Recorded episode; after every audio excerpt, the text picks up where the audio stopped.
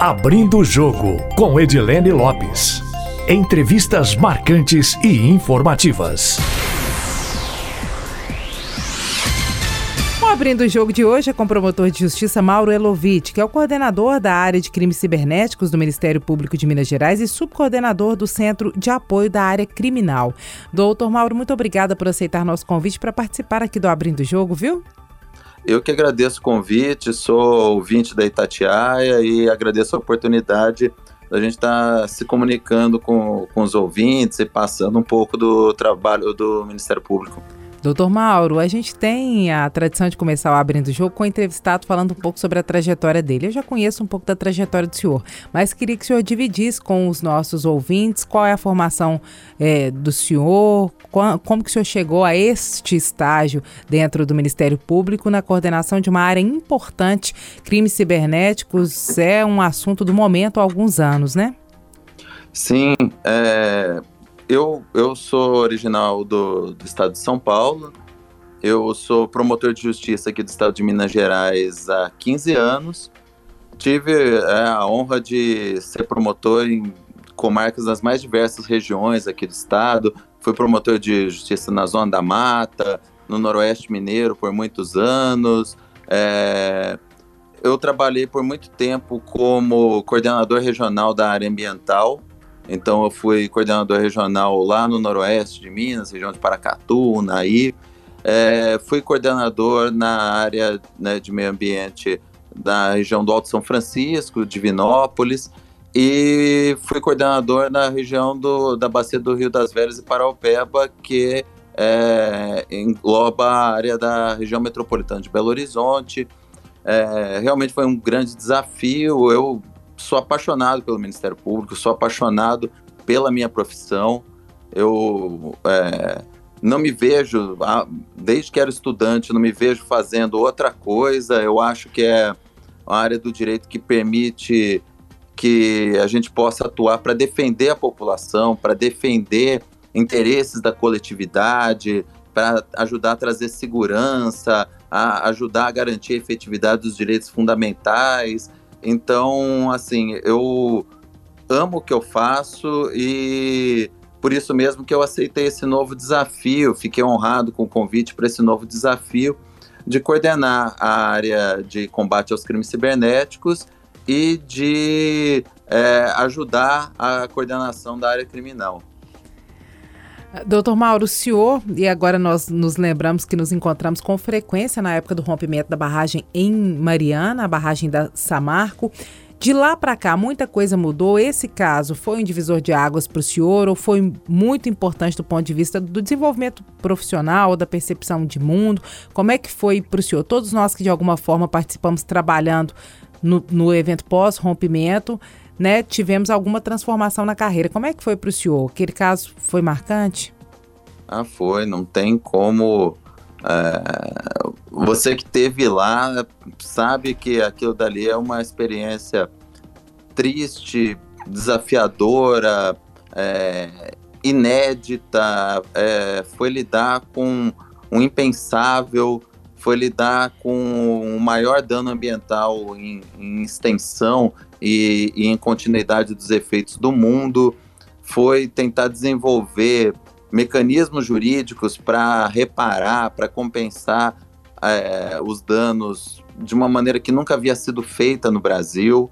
A gente lidava com uma legislação é, que não não atendia aos fins de prevenção necessários para evitar tragédias envolvendo barragens.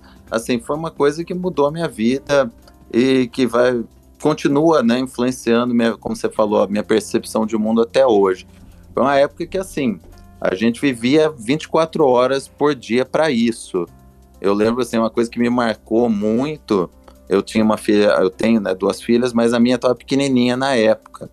E eu lembro que né, no Natal de 2016, a gente estava um ano com a questão da Samarco, e eu lembro assim, ela conversando com, com meus sogros, né, com a minha esposa, com meu, meus, é, meu cunhado, ela guardando onde cada pessoa morava. Então, ah, o vovô mora em tal cidade, é, o tio mora em tal cidade. Ela falou, o papai mora no trabalho, sabe? Aquilo partiu meu coração e, e é, não tinha como ser de outro jeito, né? Era uma coisa que precisava de toda a dedicação nossa, precisava de tentar é, criar mecanismos do nada. A gente, eu tenho muito orgulho do trabalho que a gente fez na época com o projeto Mar de Lama Nova, Nunca Mais que né, eu ajudei a redigir o projeto de lei, a gente participou da captação é, das assinaturas, da mobilização da sociedade civil, da apresentação do projeto na Assembleia. E eu fico muito feliz de ver que né, essa iniciativa nossa ajudou a melhorar a legislação de barragens no estado de Minas Gerais e, posteriormente, né, agora em 2020, foram incorporados é, vários mecanismos legais que nós criamos na Lei Nacional de Segurança de Barragens. Então, realmente, aquilo lá mudou a minha percepção de vida, de mundo, e só me dá uma frustração grande por a estratégia que estava sendo adotada não ter sido concluída e a gente vê que é, a maioria dos danos não foi reparada até hoje. O senhor esperava que justiça tivesse sido realmente feita? Com certeza, a gente se dedicou demais para isso, demais. E teve vários, várias questões né, complexas nesse tipo de situação, envolvendo né, visões de atuação, é, o, o, qual os, quais os melhores mecanismos para obter efetividade.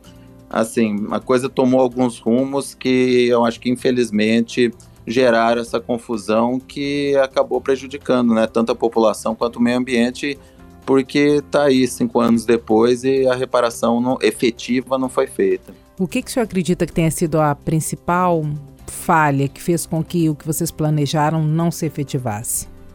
Ah, é, é uma série de, de questões, assim, a gente não consegue colocar num ponto só. Mas eu acho que a união de todas as ações numa única ação na Justiça Federal envolvendo questões desde a reparação da área de preservação permanente, de um, é, de um, de um tributário pequeno que fica inteiramente dentro do município. E você confundir isso com, né, misturar numa mesma ação, com a reparação do, da, das moradias de Bento Rodrigues, com a despoluição do Rio Doce, sabe? São questões diferentes, de complexidade diferente, de urgências diferentes, todos colocados no mesmo balaio, que impediu uma, uma resolução efetiva. Prejudicou também demais o acordo que foi celebrado às pressas das empresas com o Estado e com a, a União, e que acabou blindando eles de adotarem medidas mais efetivas, né? A gente está aí vendo que, que essa alternativa que da maneira como foi colocado naquele acordo acabou prejudicando. Então, assim, são vários fatores que, que trazem para mim uma tristeza por não ter conseguido ver a conclusão do, do, do, objetivo que a gente tinha, do que a gente queria prestar para a sociedade. Doutor Mauro, agora que o senhor está na coordenação da área de crimes cibernéticos, que acredito seja um grande desafio também, porque a gente vê que é, com a expansão da internet, os crimes, as modalidades, elas mudam a cada dia e no dito popular costuma-se dizer que a internet é terra sem lei, embora haja algumas legislação que, legislações que tentem tratar um pouco dos crimes ocorridos na internet. Qual que, eu queria primeiro que o senhor fizesse assim, desse uma visão geral do senhor, o que, que tem de legislação hoje, o que tem de legislação cobre os crimes que podem ocorrer e quais são os principais desafios, ou seja, os crimes que ocorrem são difíceis de serem solucionados ou difíceis de se encontrar uma punição para ser aplicada? Ah, muito, assim, ah, é uma área extremamente desafiadora. O Brasil, ele andou, né, teve alguma, um, algum aprimoramento com o Marco Civil da Internet, né, que é a Lei 12965 de 2014, que trouxe alguns mecanismos para preservação de dados, para permitir que agentes de segurança pública consigam acessar registros de, de acesso, que a gente consiga desenvolver uma investigação cibernética para identificar os autores dos crimes que utilizam né, os meios eletrônicos como é, instrumento, mas a gente esbarra numa, em, vários, é, em várias dificuldades. Né? A gente esbarra, por exemplo, numa legislação propriamente para crimes cibernéticos, nós temos muito pouca. Nós temos né, a, a, a lei é, 12737, né, que é a chamada Lei Carolina Dickman lá, que criou o artigo 154A no Código Penal, né, que é um, o crime de, de invadir dispositivo informático alheio, né, para obter, para adulterar, para divulgar dados sem autorização do titular, que tem uma pena ínfima, né, de três meses a um ano de, de detenção.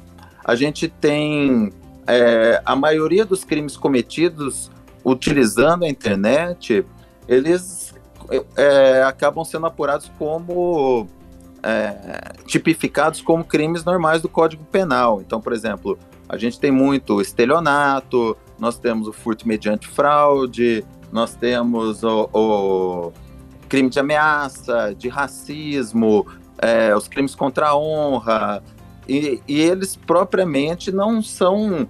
É, já, já existiam no Código Penal, já, já ensejavam atuação é, do Ministério Público, da Justiça, e não houve uma grande modificação nesses tipos quando eles são praticados pela internet. O que, o que altera é a maneira como eles vão ser investigados, a maneira onde que eles são consumados, é, qual, quando é, é tentativa, quando é consumado. Então, assim, vários mecanismos processuais para combate do, dos crimes cibernéticos precisariam sim ser aprimorados. Mas a gente ainda, né, com os mecanismos que a gente tem, a gente já tem muito a fazer. É, a gente, durante a pandemia, o, os números preliminares já mostram um aumento gigantesco dos cometimentos de crimes é, cibernéticos. Né? As pessoas passaram a utilizar muito mais a internet para fazer tudo nas suas vidas, né? desde compra de supermercado a conversar com os parentes e né, o, o crime ele sempre está um, um, passo à frente, né? O, o, criminoso ele vislumbra essa mudança é, social como uma oportunidade para a prática de, de novos crimes, de novas ilicitudes. Então, o número de crimes cibernéticos aumentou bastante e a gente precisa se estruturar para tal altura para combater esse tipo de criminalidade. O senhor falou dos crimes que existem na vida real, se é que se pode dizer assim, que agora também estão no mundo virtual. Agora, tem crimes que são específicos da internet. Quais são esses crimes é, que são praticados especificamente na internet, usando a internet como ferramenta para a finalidade de praticar crimes? E dentro da atuação do Ministério Público, o que, que mais preocupa? Em que casos vocês podem e devem é, atuar e o que, que já chama atenção também do ponto de vista é, de que se considere que um ente público seja uma vítima. Nós vimos aí na época das eleições o site do TSE ser invadido por hackers, além deles terem tido uma pane no sistema. Agora, o site da CEMIG, nos últimos dias, de acordo com a empresa, também sofreu uma tentativa de ataque. O que, que entra no âmbito do que pode ser investigado pelo Ministério Público? Olha, a, a ideia da coordenadoria nossa de combate aos crimes cibernéticos é dar instrumentos e, e auxiliar na investigação e no, no manejo da, dos instrumentos jurídicos para os promotores de justiça do Estado inteiro poderem atuar nos crimes é, que utilizam a internet como meio.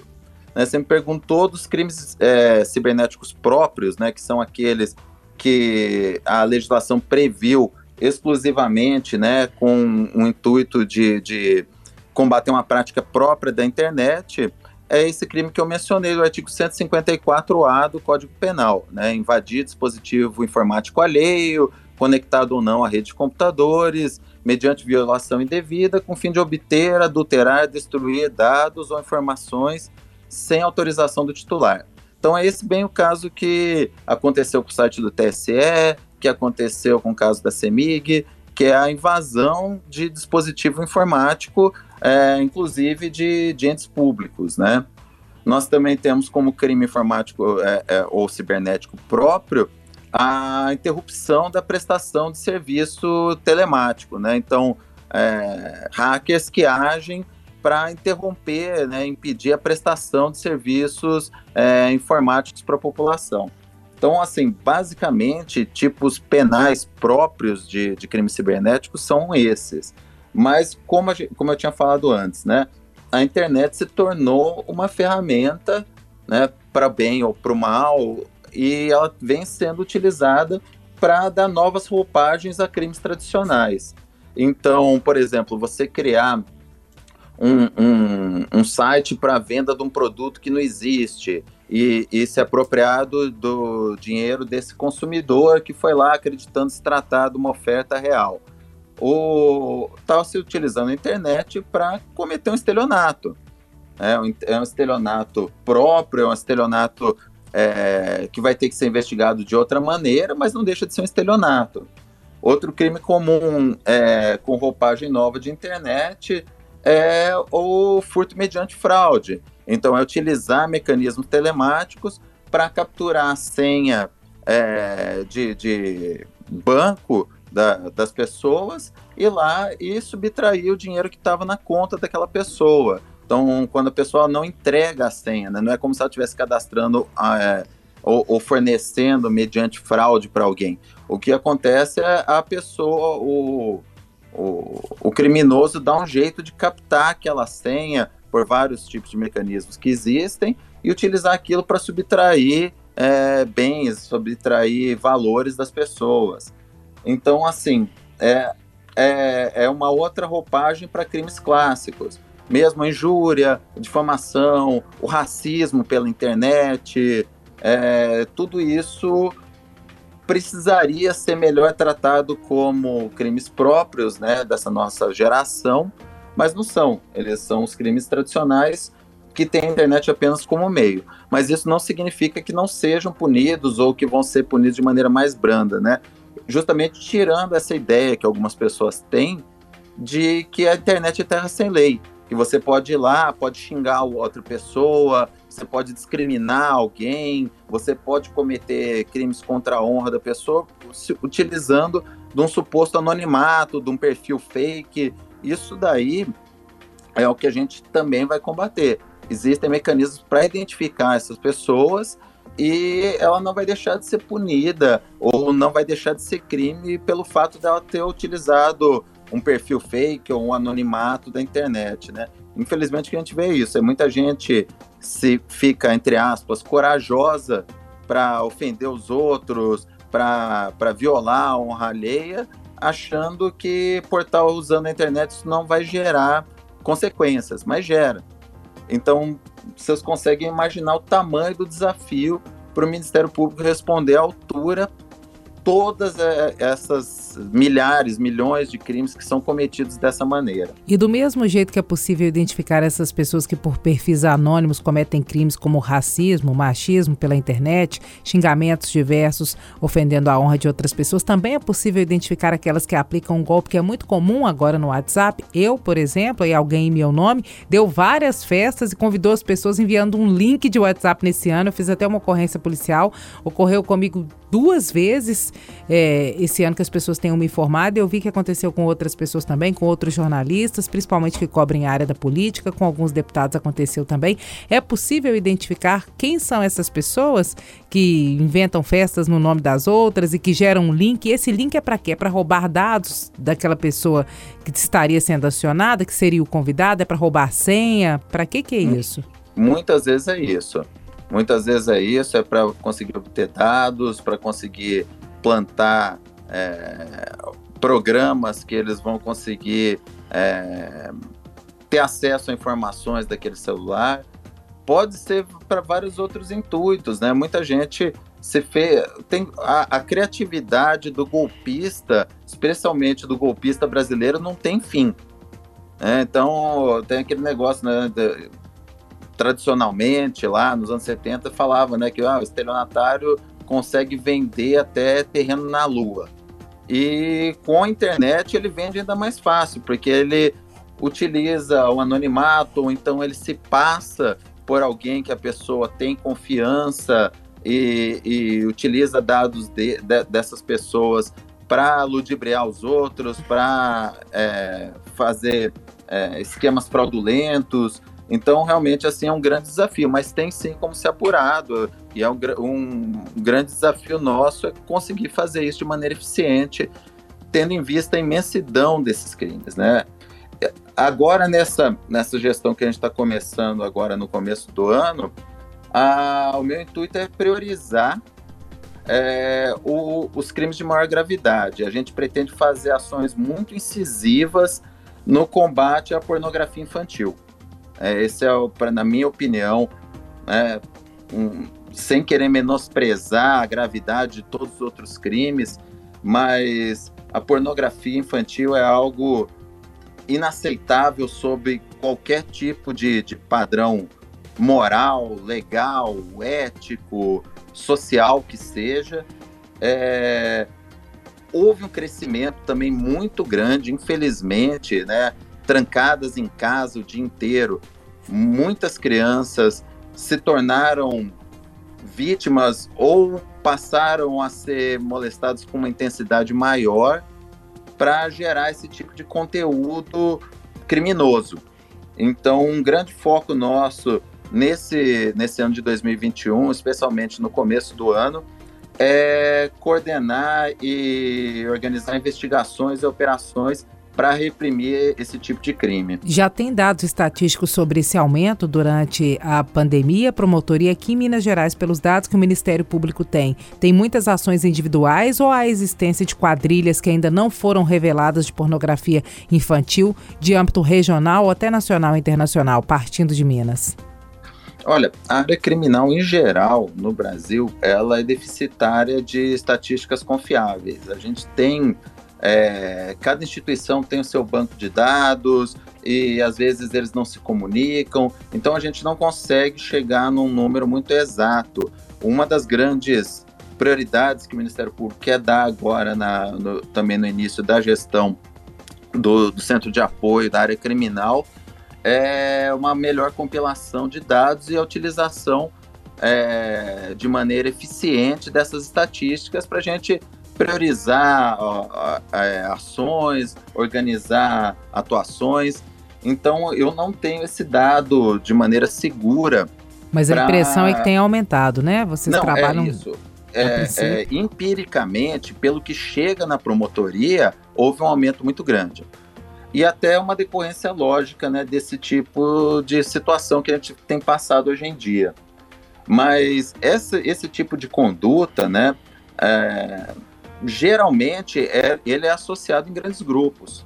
Né? Existem, existe toda um, um, uma rede de conexões para troca dessa pornografia infantil. A pessoa se satisfaz é, não só causando né, o, o, o estupro do vulnerável, né, o estupro da criança, mas também ele se satisfaz divulgando aquilo, trocando aquilo, recebendo aquilo dessa rede de, de criminosos. Então, nós pretendemos fazer um trabalho muito intenso para investigar, prender, punir efetivamente quem pratica esse tipo de conduta. Já tem investigação em andamento aí em que é, vocês identifiquem a presença do que a gente chama de peixe grande, ou algum grande político, algum é, é, criminoso que já tenha, já esteja sendo observado ou tenha passagens por crimes como esses que envolvam grandes organizações de pornografia infantil, promotor? a gente não pode dar esse tipo de dado, você me desculpa. Não é, tem problema. Não custa nada perguntar. É, mas a gente tem identificado assim uma coisa muito preocupante e, e, que a gente pretende trabalhar de maneira bem intensa agora é a própria ressignificação e, e é, priorização da importância do combate à criminalidade em geral. Né? A gente vê o anseio da população muito grande com um aprimoramento da atuação na área de segurança pública, as pessoas se sentem desprotegidas. A gente tem uma legislação que ela é muito falha. A gente tem uma, uma jurisprudência vacilante E aí a gente gera situações é, que acabam explodindo em momentos de é, crimes mais chocantes ou emblemáticos, né? Vamos pegar, por exemplo, o caso do, do feminicídio da, da juíza Viviane é, do Amaral, né, que mobilizou a opinião pública, trouxe indignação a muita gente.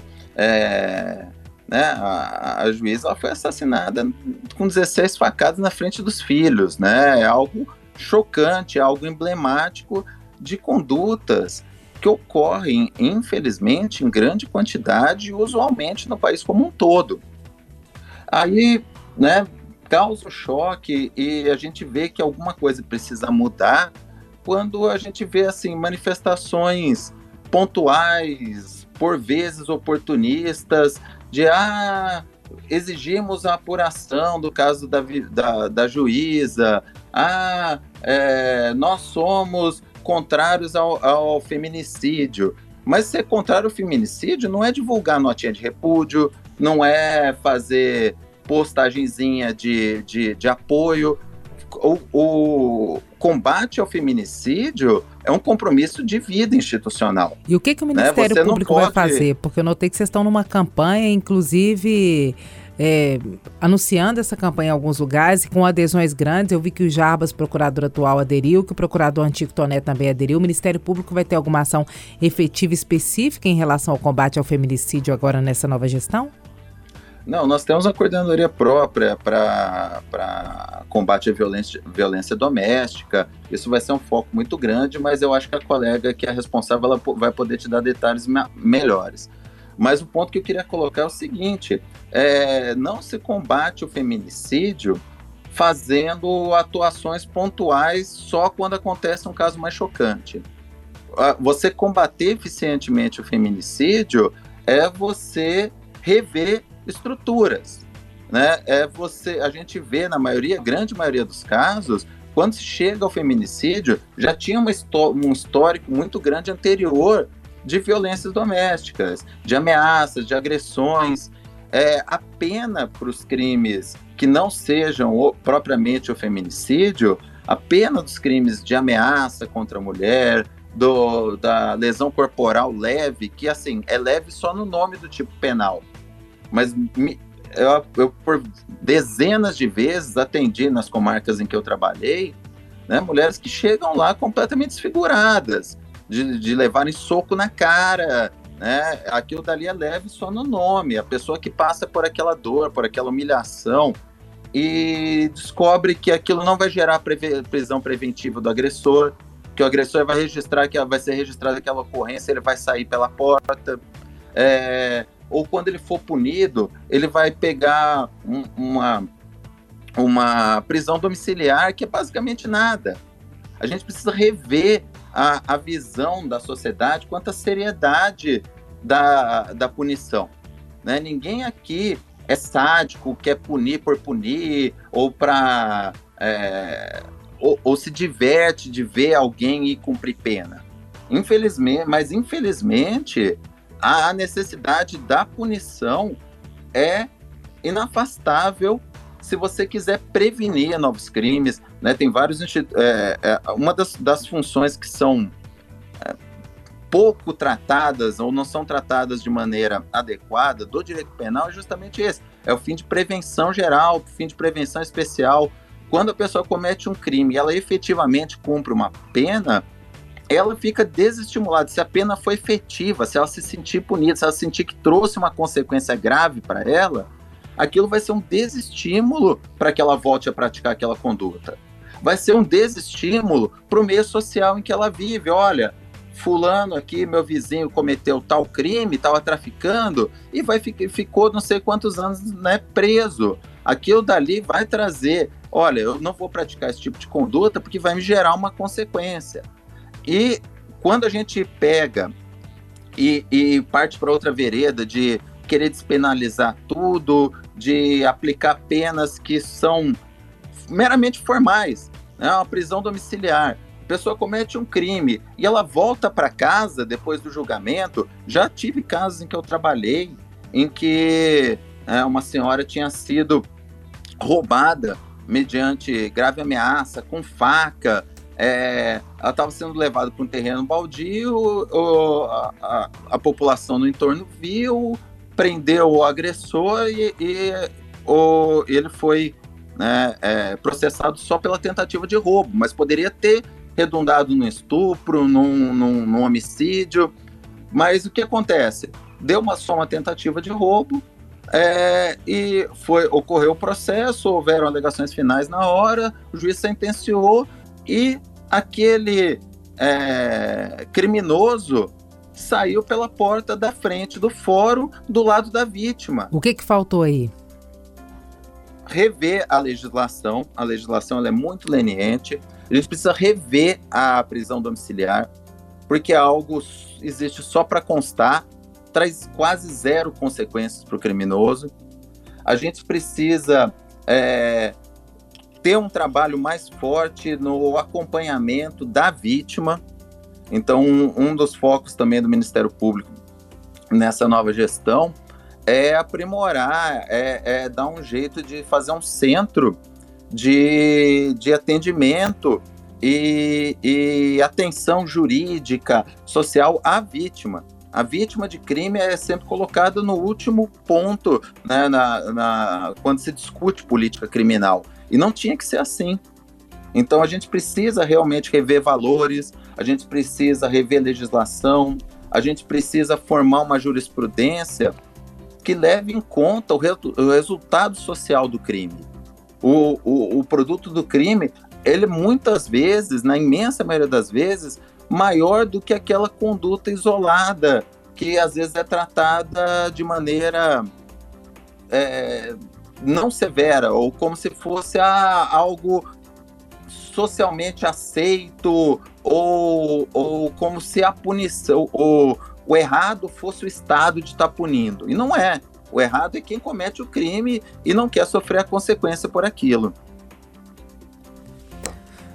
É, promotor, aproveitando, é porque como o senhor é de duas coordenadorias muito importantes, a gente tem assunto aqui para até amanhã. Eu vou voltar um pouquinho para a questão da, da internet, porque considerando tudo que já vi, já li, documentários, filmes, livros em relação à vigilância da internet, em relação ao que a gente percebe no dia a dia, né? Fala uma palavra ali perto do celular, seu microfone capta, te oferece propaganda sobre aquilo.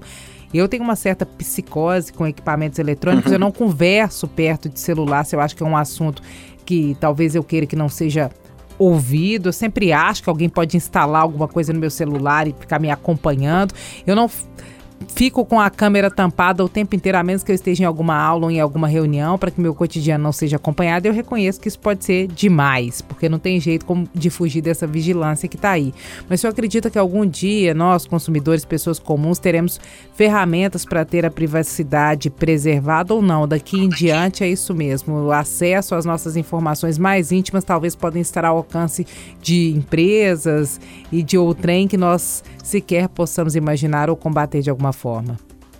Eu acredito que é, essa mudança social está acontecendo muito rápido, né? A gente for ver o avanço né, da, das mídias sociais, do acesso à internet, né? em poucos anos o nosso, nosso modo de vida e de, de realizar atos cotidianos nossos mudou. E agora parece que né, tudo no, em, em, processos sociais é ação e reação. Então veio como uma grande benesse. Hoje nós estamos nos atentando para os efeitos colaterais né, da utilização dessa mídia. É uma coisa sem volta. A gente não vai voltar para a máquina de escrever, a gente não vai voltar a se falar por telefone fixo. É uma evolução social. Só que ela tem, ela também traz efeitos é, desagradáveis, efeitos negativos, e a sociedade vai acabar é, criando mecanismos para contrabalancear isso. Então eu vejo, por exemplo, eu vejo, por exemplo, que é, a lei da proteção de dados, que foi sancionada recentemente, já é um passo do nosso legislador estar tentando para como uma, um produto de extremo valor, que são os nossos dados e que a gente dá de graça para provedores de aplicativos, para provedores de conexões, é, como esses dados têm sido comercializados e gerando é, lucros imensos, né? Sem a nossa autorização, sem a nossa nosso conhecimento, muitas vezes. Então isso é uma coisa que vai acabar gerando modificações, né? A, a, a, o Estado ele vai ter que se reestruturar para poder proteger a população. Né? A gente tem, tem visto também muitos estudos e sobre efeitos negativos na própria construção da personalidade do adolescente ou até mesmo do adulto, é, quanto que tem piorado é, o, o, a, a maneira como o ser humano vem lidando com o outro, a polarização de discussões, a intolerância com quem pensa encontrar é, é, contrário do que, do que a gente pensa, porque as mídias sociais elas nos direcionam para uma bolha. Elas têm um algoritmo que nos direcionam para o que esse algoritmo lê como sendo coisa do nosso interesse. Então, às vezes, a gente acaba tendo uma, uma visão enviesada de mundo e que só é validada quando você vê nas redes sociais. Parece que todo mundo pensa igual a gente, ou quem não pensa igual a gente é o inimigo, porque você é direcionado para uma bolha. E vão ter que surgir mecanismos, sejam de controle social, sejam da própria dos próprios hábitos da população, para lidar com isso de uma maneira melhor, para reestruturar isso de uma maneira melhor. Porque o, o sistema, é, é, esse, esse, tipo de prática, ele é autofágico, ele vai nos levar a uma, uma autodestruição, né? Isso não é construtivo para uma evolução da sociedade. Mas é um momento que a gente está passando. Né? As coisas no começo eram todas positivas, agora nós estamos percebendo os efeitos negativos, vai haver uma modulação, depois devem surgir novos efeitos positivos, novos efeitos negativos, a tecnologia vai evoluir. Eu acho que o importante mesmo é a gente estar tá aberto à mudança, a reconhecer que a mudança é inevitável, que ela está aí e buscar a melhor maneira de lidar com ela. Agora, voltando um pouquinho em relação aos crimes gerais, né, a crimes de forma geral, o senhor que é subcoordenador do Centro de Apoio da Área Criminal do Ministério Público, o senhor falou sobre tratar os crimes como deveriam para que as punições ocorram como deveriam ocorrer. Significa que o Ministério Público pode aumentar daqui para frente o número de denúncias que vai fazer a justiça dos casos que chegam às mãos do Ministério Público e vai ter um trabalho realizado mais em sintonia com a Polícia Civil para que os inquéritos venham robustos com provas suficientes. O que, que vocês planejam nesse sentido? Deve haver um aumento do número de denúncias e uma interação maior é, para que os inquéritos cheguem com informações suficientes para que as denúncias sejam feitas? Olha, as denúncias, é, o que chega para o Ministério Público, o índice de oferecimento de denúncia, de conclusão é, dos procedimentos que vêm relatados, é um índice alto. O que a gente não tem é, a gente tem uma dificuldade muito grande estrutural do Estado de investigar bem. E não é falta de competência dos policiais ou falta de esforço do Ministério Público ou do Judiciário. Tem erros estruturais na maneira como é feita a investigação, no, na quantidade de agentes, no foco desses agentes públicos. Isso tudo precisa ser reestruturado. A gente, né, o primeiro passo que a gente pretende fazer é tentar organizar a nossa casa, né? É tentar prestar um apoio melhor aos promotores de justiça para que eles não estejam isolados, para que ele não esteja ali é, em todas as marcas do Estado atuando contra o crime e às vezes ele não tem um apoio institucional, às vezes ele não tem uma organização, ele não sabe o que o colega na comarca vizinha está decidindo, é, ele não tem um acompanhamento do, na, principalmente na parte da execução penal. Então, ele faz todo um trabalho para condenação e depois a gente não consegue dar esse acompanhamento se a pessoa condenada efetivamente está cumprindo a pena da maneira como deveria estar tá cumprindo. Então, a gente, o, o foco inicial agora do trabalho nosso na área criminal é tentar é, levantar dados organizar, estar tá mais próximo do, do, dos colegas, dos promotores de justiça, para identificar como nós podemos ajudá-los, como nós podemos dar mecanismos para que eles possam fazer bem o trabalho deles e que o Ministério Público possa prestar bem o, o, o a atuação de defesa da sociedade. A gente precisa frisar muito isso, que o, o promotor de justiça criminal, ele não está ali, como eu falei, por sadismo ou querendo. A gente não ganha mais por prisão, a gente não quer prender inocente. Muito pelo contrário, tem todo um critério para que a, a, as denúncias saiam da melhor maneira possível, né, dentro dos dados que nós temos, para não que não sejam cometidas injustiças, mas a gente tem que é, transmitir para a população, a, gente tem que estar tá mais próximo da sociedade civil para que eles entendam o que a gente faça, por, o que a gente faz, por que a gente atua dessa maneira, como a gente poderia atuar melhor e entender, principalmente, que quando o promotor criminal atua, ele não está atuando por sadismo para prender alguém, ele está atuando para proteger a sociedade, para proteger aquela coletividade, para livrar a, a, o meio social da barbárie. As pessoas falam, ah, é, punir não adianta, ou, ou é, o Estado está interferindo na vida das pessoas, mas o Estado ele vem, né, a atuação criminal, ela vem para evitar a sobreposição da força. A gente não pode ser governado pela força, pela força do crime, da arma, do, do da droga. A gente ouve muita gente falar que ah, o tráfico é um crime sem violência. Isso não podia estar mais longe da realidade. Não existe traficante que consegue manter um ponto, né, o que eles chamam lá uma boca de fumo, um ponto de distribuição, sem empregar violência ou ameaça. Ele emprega violência contra os rivais e que acaba motivando né, vítimas inocentes, ele emprega violência contra aquela comunidade para tolerar, para que as pessoas é, tenham um toque de recolher, ou não passem perto daquele terreno, ou não denunciem a polícia quando eles estão comercializando drogas. E, é, existe um terror tácito nesse tipo de conduta. Então, não tem nada mais errado de, do que dizer que o tráfico é um crime sem violência ele tem uma imensa violência inerente a esse tipo de conduta.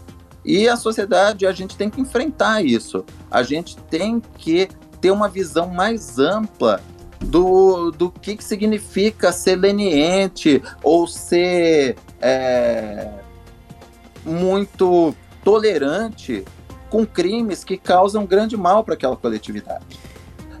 Fica, só, só para concluir, parece, por exemplo, ah, quando a pessoa vai ali e, e, e pega uma prisão domiciliar, ah, é divulgado como se, ele, como se fosse, olha, nós não estamos mandando a, essa pessoa para o presídio, porque presídio não conserta ninguém, o presídio é uma escola do crime, aí vem todos os chavões possíveis e imagináveis. Ah, o Brasil tem cultura de super encarceramento tal.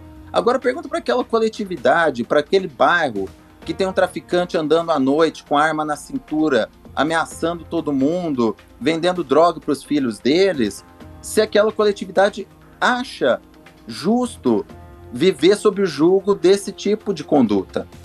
Então a gente precisa realmente ressignificar, pensar melhor. É, ninguém quer mandar quem quer que seja para um tratamento desumano, para uma prisão superlotada. Mas o Estado também tem que entender que o, ele precisa dar estrutura para que haja cumprimento de pena. Né? O problema, a solução para as prisões superlotadas não é soltar quem comete crimes graves, é dar mais estrutura para que essas pessoas tenham uma punição efetiva pela conduta que elas fizeram e se sintam desestimuladas e desestimule outros a praticar esse tipo de crime. Doutor Mauro, para terminar, vamos fazer um bate-bola rapidinho? Vamos lá. Eu dou uma palavra, uma frase, e o senhor devolve com uma palavra, uma frase, tá? Ok. Código Penal Brasileiro. Precisa melhorar. Ampliação do armamento da população. Existe necessidade de cautela. Fake news. pode envolver crimes muito graves e consequências nefastas. Crimes cibernéticos no Brasil.